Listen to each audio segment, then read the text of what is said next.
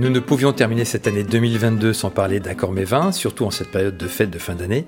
Nous sommes donc allés à l'hôtel de Crillon, rencontrer le chef sommelier Xavier Tuisa, tout juste auréolé de son double titre de meilleur sommelier de France et de meilleur ouvrier de France. Dans cette première partie d'entretien, il va partager avec nous ses trouvailles du moment et se livrer au jeu des alliances à partir d'un menu que nous lui avons concocté. Je m'appelle Philippe Hermé, bienvenue dans Vin Divin. Euh, bonjour Xavier. Bonjour. Bienvenue dans Vin Divin. Merci. Avant de revenir sur ton parcours, on va rentrer dans le vif du sujet et on va commencer par une question pratique. Quels sont selon toi les vins qui en ce moment offrent le meilleur rapport qualité-prix? Oh, euh, la Corse. La Corse en blanc propose des choses euh, magnifiques. On est autour des, 15 euros la, bouteille, donc c'est plutôt raisonnable. C'est des, vins qui sont friands, frais. La Corse propose notamment une, une diversité de vins assez unique et surtout des, des nouveaux talents qui exercent et qui, pour moi, devient le nouvel Eldorado. Je pense au Cleventori, à Nicolas Marotti-Bindi, au domaine Pierretti. Enfin, tous ces domaines-là sont extraordinaires. Tu es chef sommelier ici à l'hôtel de Crillon, mais tu as également une autre passion pour le saké, puisque tu es saké samouraï. Est-ce que tu peux nous expliquer en quoi cela consiste? Euh, Eh bien, c'est euh, alors c'est toujours délicat de quand ça vient de moi, mais c'est la plus haute distinction réservée dans le monde du saké au Japon. Donc c'est réservé aux Japonais, d'une première euh, part. Donc c'est un peu l'ordre du mérite agricole. D'accord. C'est le gouvernement qui décide. gouvernement avec notamment l'association des brasseurs de saké japonais et l'ambassadeur du Japon auprès de l'UNESCO. D'accord. C'est trois personnes qui se réunissent tous les ans pour la commission des saké samouraï. Et il s'avère que euh, j'ai été nommé en 2020, euh, en novembre, en plein Covid, hein, pour tout ce que j'ai réalisé pour le saké en France, parce que j'organise un concours depuis 2016 des grands sakés qui euh, établit un palmarès euh, des sakés dégustés par que des sommeliers français. Et donc ce palmarès euh, va en, découler des médailles que les Japonais collent sur leurs étiquettes, en tout cas pour les lauréats. Et ça a un effet magnifique parce que c'est sold out. Il y a un petit drapeau français sur les médailles en expliquant que ce sont les sommeliers français des grandes maisons qui ont jugé que c'est un saké magnifique. Et donc ça fait une résonance là-bas au Japon, dans la presse, dans les médias, etc. Et donc je suis allé en tout 19 fois au Japon, j'ai visité à peu près 135 brasseries de saké. Et c'est un pays qui est merveilleux, hein, que, j'aime évidemment, euh, mais, mais, qui offre euh, beaucoup de, leçons de vie sur la simplicité des choses, sur la nature, le respect de la nature. Et effectivement, euh, avec toutes ces, ces, ces, expériences, le, gouvernement m'a jugé apte à recevoir ces titres honorifiques. Hein. J'ai pas passé d'examen, rien du tout. Mhm, c'est mhm. le gouvernement qui, qui donne alors, a priori, le saké, ça paraît assez éloigné du vin parce que c'est de l'alcool de riz. Euh, mais justement, qu'est-ce que tu qu'est-ce, qu'est-ce, que tu aimes finalement dans, le saké? C'est que finalement, il n'est pas si loin que ça. Hein. Dans cette notion de terroir, le vin, c'est l'adéquation entre le sol, le climat et celui qui fait le vin, le, vigneron. Et le saké, c'est pareil, c'est l'eau, le riz et celui qui fait le saké, l'interprète, le, maître toji.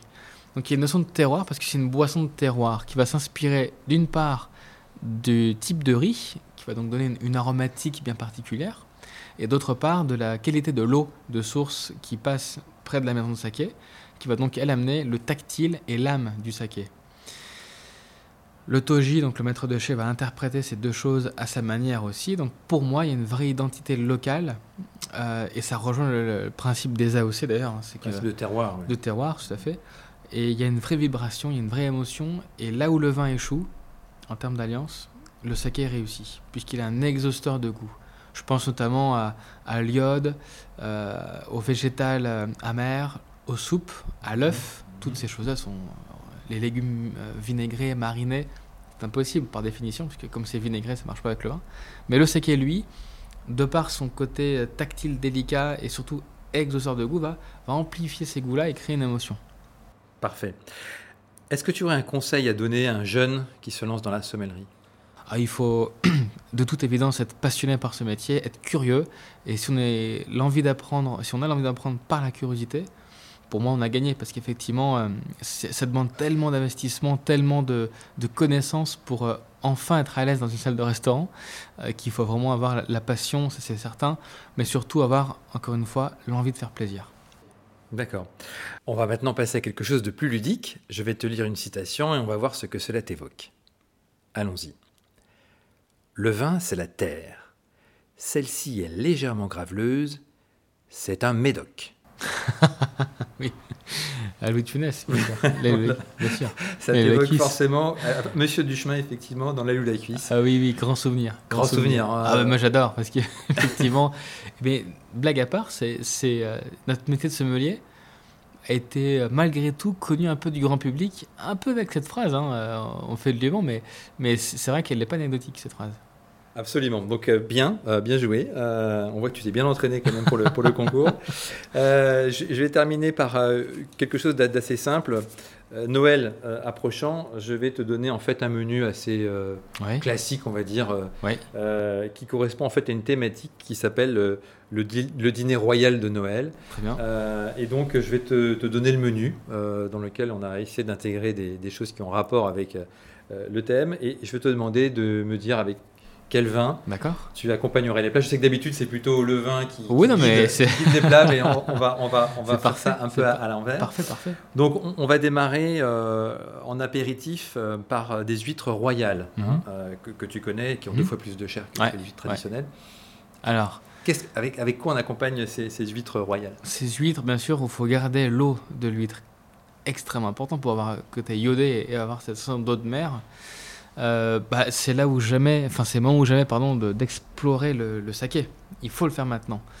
Et vous allez acheter un saké Dai Ginjo, euh, D-A-I plus loin G-I-N-J-O. C'est le style de saké donc Mhm. très moderne. Mhm.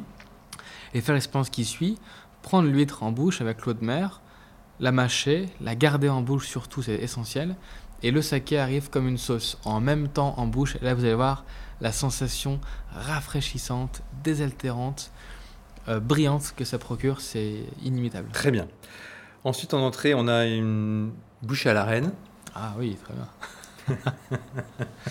Et bouche à la reine, bien sûr, c'est la, la générosité, c'est euh, c'est vraiment la gourmandise euh, avec ce, ce feuilleté euh, et, et toute cette crème. Euh, ah, je dirais euh, un blanc de Bourgogne, bien sûr, Un blanc de Bourgogne. avec les belles quenelles, euh, j'imagine. On peut même rajouter un peu d'écrevisses, euh, bouche à la reine écrevisses, Je- euh, que. Si, si jamais on les fait avec des fruits de mer, les, Ah les- oui, les oui. bouches à la reine, on garde le même. le Alors, même- le type plus tendu, on irait sur Puligny Montrachet. Mhm. des grands pulini euh, purs et délicats. En revanche, si on fait riz de veau, quenelle, à la lyonnaise hein, presque, je dirais, oui. là on va chercher les meursault, la structure, l'étoffe, la générosité, ou même les ermitages blancs. D'accord. Alors ensuite, on va partir sur le, le- le menu favori de, de, euh, de la famille royale en Angleterre, hein, la fameuse dinde, euh, oui, la fameuse dinde aux érelles, euh, mais qui peut aussi avoir une variante, hein, qui peut très bien être, euh, euh, par exemple, euh, fourrée avec euh, euh, de la poire et pourquoi pas une Ouais, farce avec du boudin noir, etc. ouais. Euh, ah, Là-dessus, qu'est-ce qu'on boit? Alors, il y a deux options possibles. hein. Soit justement, on, reste sur un vin blanc étoffé parce que finalement, vin blanche, vin blanc, euh, l'accord de, de couleur, je dirais, est, est en harmonie. En revanche, si on est un petit peu plus euh, euh, canaille ou si on, si on souhaite faire, euh, si on souhaite s'embourgeoiser sur ce dîner, on met un peu de truffe noire en brisure euh, et euh, même dans une purée de pommes de terre à la truffe noire, ça ramènera un peu plus de terreux. Et là, on part sans hésitation sur un grand pinot noir euh, bourguignon, type Gevrey-Chambertin, fin, délicat et, euh, et raffiné pour justement respecter la texture délicate de la Dame de Noël et surtout créer un lien avec un- quelques marrons. J'ai même euh, cette pomme de terre euh, truffe noire et des topinambours, celle-ci fille pour amener le côté racinaire. Et là, les grands Bourgognes, Gevrey-Chambertin, Vaune-Romanée, Nuit Saint-Georges sont parfaits. Quelle année là Quelle année Parce que Et finalement, pas si vieux. Hein. pas si vieux. hein. Moi, j'aime bien euh, déguster les pinots dans la fraîcheur, l'éclat. Je dirais euh, je- je- 2010, 2012 euh, est, est parfait maintenant, belle maturité. Et si on est euh, chanceux, c'est 2007 qui est pour moi le millésime cathédrale de la Bourgogne. D'accord. Alors ensuite, place au fromage. Donc on a un royal fourré à la truffe. Ah oui, On reste dans la thématique de, de la truffe. bien sûr. Euh, Il y a un vin qui est capable de faire un lien sur n'importe quel fromage en France. Mhm. D'ailleurs, si vous avez Royal Truffe, mais s'il y a aussi d'autres fromages qui accompagnent, on part dans les Pyrénées-Orientales, tout près de la frontière espagnole. Mhm. On est au nord de, de Perpignan et on part sur Rivesaltes. D'accord. Rivesaltes, c'est Je pour pensais moi... que tu allais dire Banyuls, moi. Plus, Oui, alors, oui, oui, mais... alors Rivesaltes ambré, Mhm. Parce que ce tactile, attention, parce que Bagnoul, c'est blanc ou rouge, Mhm. on est bien le rouge à nous, Mhm. Mhm. mais là, le Rivesaltes est ambré. Donc c'est un peu différent, parce que ambré, c'est quand même des blancs à la base, mais vieillis, euh, dans un style oxydatif, qu'un arôme de noix. Et cette liqueur onctueuse, euh, suave, avec cet arôme de noix et très rafraîchissant parce qu'on a quand même beaucoup de tonicité, hein, de fraîcheur et d'éclat dans ces vins, eh bien, ramène à lui toutes les textures de fromage, du chèvre, de la vache, de la brebis, euh, pâte pressée cuite, non cuite, dure, molle. C'est vraiment le, le vin Rivesaltes, je dirais en, euh, hors d'âge, hein, c'est plutôt intéressant, ou lors des au moins euh, de, de 10-15 ans minimum. Et si on veut citer un propriétaire, Domaine des Mille Vignes, qui est magnifique, mais, Mhm. mais d'autres grands producteurs de Rivesaltes.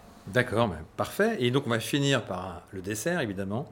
Un royal au chocolat, qu'on peut appeler aussi un trianon. Oui. Euh, Qu'est-ce qu'on va boire avec ce, ce royal au chocolat? Alors bien sûr, euh, si on souhaite s'évader un petit peu, on peut faire un grand Porto Vintage, Mhm. qui est l'alliance euh, magnifique, très anglo-saxon, hein, Oui, tout à fait. mais magnifique, ça j'aime beaucoup. Euh, et si on veut être un petit peu plus, je dirais, classique, euh, moi j'aime bien l'idée de l'amertume du cacao avec l'épice fine d'un Gewürztraminer sélection de Grenoble, Mhm. Un peu évolué, euh, sur des qui auraient, euh, qui auraient une quinzaine d'années. Euh, ça c'est plutôt intéressant. Euh, bien sûr que euh, le chocolat appelle aussi Banyuls, ça on en parlait à l'instant, ça Mhm, c'est aussi mhm. intéressant. Mais j'aime bien l'idée de s'évader un petit peu, d'aller sur, euh, sur Porto. Quelque chose un petit peu plus peut-être surprenant. Oui, et puis surtout que Porto est un vin de méditation. Notamment une maison qui s'appelle la maison Grams, un Mhm. style anglo-saxon justement, parce que c'est des anglo-saxons qui ont pris cette maison. Bien sûr. Et Grams a cette, euh, cette plénitude, cette élégance, cette finesse, c'est raffiné. Vraiment, Grams, euh, c'est des grands portos de méditation. On arrive au terme de cette première partie d'entretien. Merci de m'avoir reçu et on se retrouve très vite pour la suite. Merci d'avoir pris le temps de nous écouter et de nous être fidèles. Vous êtes en effet toujours plus nombreux à écouter ce podcast, à nous suivre sur les réseaux sociaux et sur vindivin.fr. Ce contenu a été créé avec le soutien de Alma, société de conseil en croissance digitale qui accompagne les petites et moyennes entreprises dans leur transformation digitale à travers les leviers du e-commerce, de la data et de la publicité. Dans le prochain épisode, on reviendra sur la carrière de Xavier Tuisa et en particulier sur les deux concours prestigieux qu'il a récemment remportés. En attendant, nous vous souhaitons d'excellentes fêtes de fin d'année.